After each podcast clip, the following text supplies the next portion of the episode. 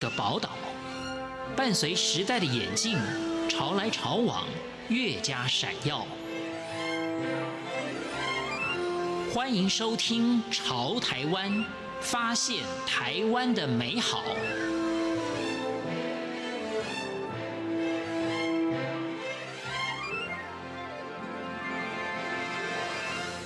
欢迎收听《潮台湾》，我是徐凡。作家林烟从小生长在偏乡，为何会成为一位作家？在今天的节目当中，与听众朋友分享。欢迎收听。在小学时期的作文，参加了投稿的因缘，日后成为了作家的林烟。他说了他的故事。我的故乡在嘉义县东石乡的一个小农村，叫做围潭村。从小在那里，我一直在那里待到大概读完国小三年级，才被父母接到高雄大概前镇区。那里有一个市场，我爸爸妈妈在那里做生意，叫做县德市场。国小三年级以前都是在乡下成长，野丫头一个。其实老师的故事非常的精彩哈。那像如果我们的听众朋友看过老师的这个师生画眉。呢？哎就就是跟这个所谓的乡土剧的歌仔戏哦是有相关的哦。好，所以老师您在多大之前就开始写作了？我大概在读国中的时候开始，我们学校都会有那个作文嘛。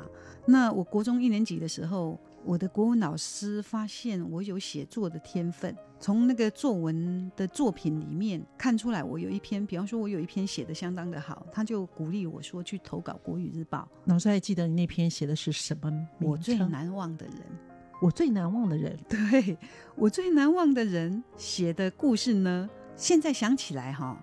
还真的也是跟饮食文学有关哈，好像冥冥之中有这么一个伏笔在那里哈。那时候我已经是离开故乡到高雄来，每年寒暑假的时候才会回故乡去度过一个寒暑假嘛。我的堂姐她们也同样都是这种情况，就是寒暑假的时候会会回乡下去。在那个一个暑假的时候，我就跟我的堂姐共度了一个愉快的暑假。比方说，我们会去 Q 楼嘞。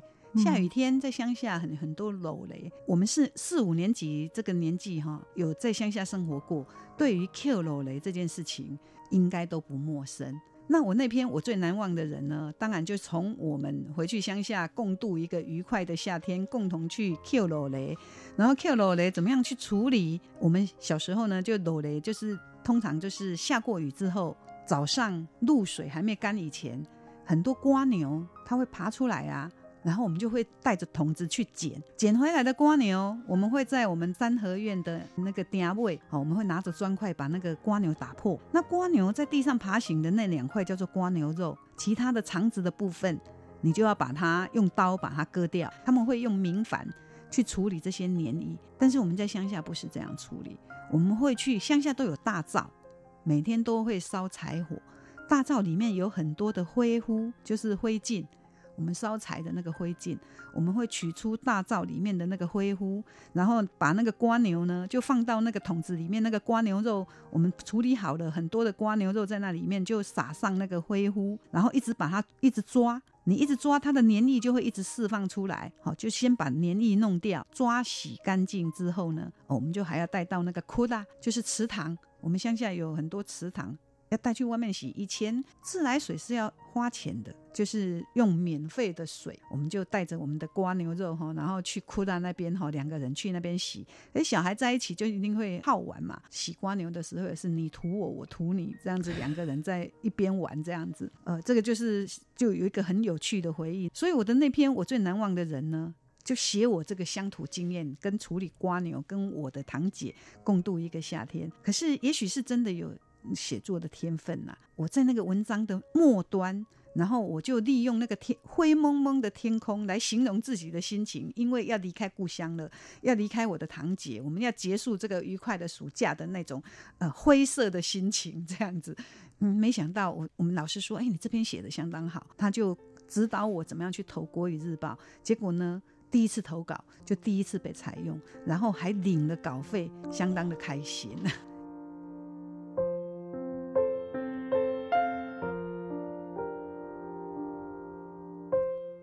从未想过自己会成为作家，反而对歌仔戏是情有独钟。他说：“一点点的想法都没有，想说自己未来从事这个作家这个行业。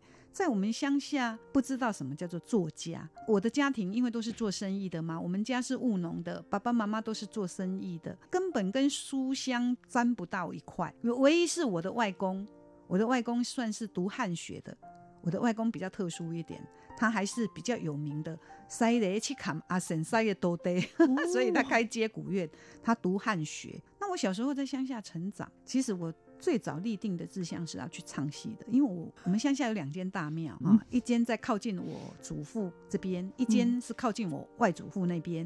哈、嗯，这两间大庙只要有歌仔戏班来演出，我一定是非常风靡的，去守在那个戏棚下面，从早守到晚。姑姑就知道说我迷上那个戏歌仔戏，他们就会消遣我说：“这个囡仔哈，以后一定会对戏班造。”对，结果就是被他们说中，所以老师也写了这本《师生画眉》，没想到是这个百万的，哇，真的不容易哎！这个是从来没有出现在我的想法里面的，所以我是一个乡下的野丫头嘛，那等于是一边卡多喊呢。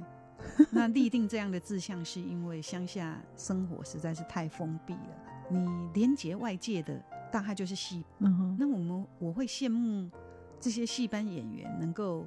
去接触到外面广阔的世界，好像觉得好像到处旅游的那种感觉，哦，就变成是感觉起来流浪也很美。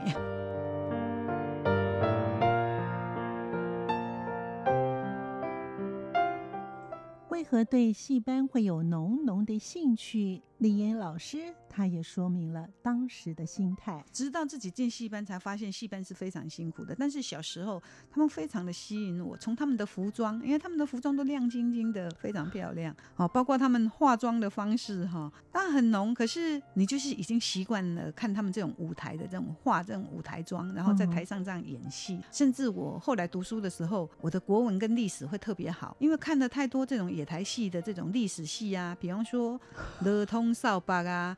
戏精鬼精当啊，这样的跟历史有关的历史历史剧，好，无形之中他们就很吸引我。哦、这个这个行业是相当吸引我的。大概十岁以前立定志向，想要去唱戏。我是国中毕业之后，因为我们那时候是需要联考才会有学校可以读。可是呢，我一心想要去唱戏，觉得读书是没有用的。从来没认真读书过，倒是人家在拼联考的时候，我看了非常多的小说，我看小说也看到三更半夜，那就当然就没有好学校可以读。国中的时候没有考，没有学校念，爸爸还是希望我能够读个高中毕业，所以他曾经就带着我去那个私立学校去注册，花了好几万块。我这样子一路哭回家，因为。心里就是有梦不敢讲，你知道大人不会赞同，为什么？嗯、他们就是会有意无意会让你知道说，野台戏的演员就是在社会上是不入流的行业。大人他知道你喜欢歌仔戏，他们就会去批评歌仔戏给你听。我认为我不想去读书，我后来还是鼓起勇气说我要去唱戏。那我的外公他直接来骂我，他就说：“英国阿戏有什么好？路边架路边捆、拿去架的？”甚至他们的化妆方式从他嘴巴里面讲出来。也是非常的难听。他说：“这边我刚刚削龟压卡嘞，所谓的削龟压卡就是像戴着面具一样嘛，哈。”他就说：“你如果去演戏，你就是丢我某某人的脸。”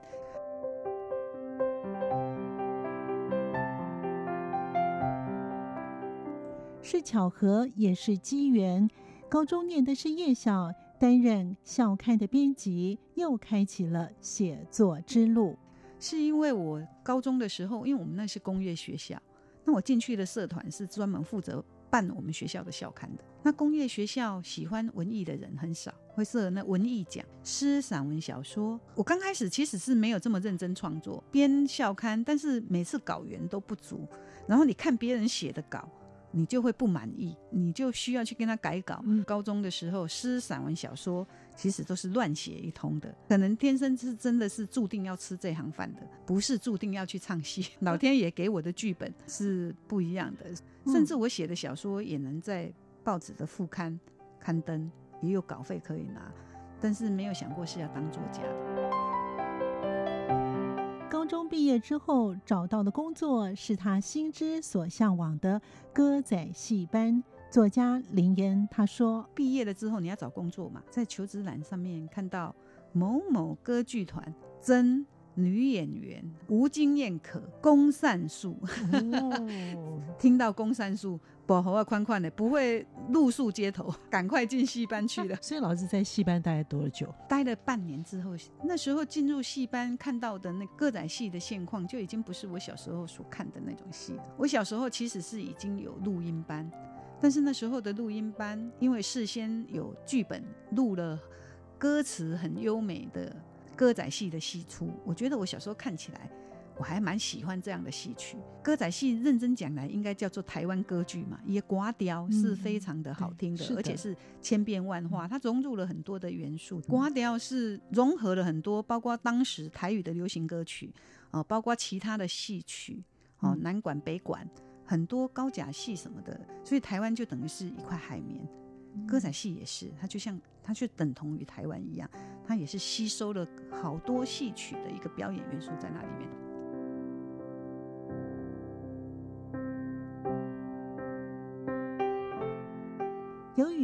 当时的台湾经济起飞，社会的风气转变了，戏班的形态也改变了。林妍老师离开了戏班，开始创作《师生画眉》。但是离开之后，你没有了梦想，你人生未来不知道在哪里。你唯一剩下什么？好像就剩下一支笔了。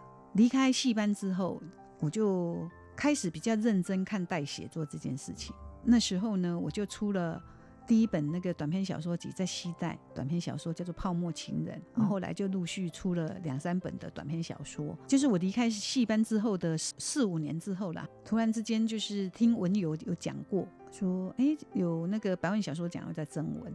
其实我在高中的时候，开始在编校刊的时候，就有听说有那个百万小说讲征文的这个事情。那时候我就很快我就离开学校了嘛。我以为他是每年都有一次的百万小说奖，结果没想到，我后来决定说要把戏班那半年的生活写成一部十万字的长篇小说。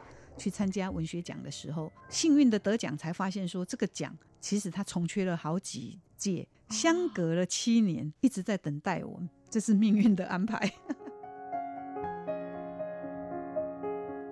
当时没有人以歌仔戏为主题的长篇小说。再加上若没有亲身的体验，是没有办法将戏班的状况详加描述。就等于是我自己出版了三本短篇小说集之后，才遇上百万小说奖的征文。嗯、那时候会想要写长篇小说，把戏班这段经历去参加文学奖。其实最主要的目的是。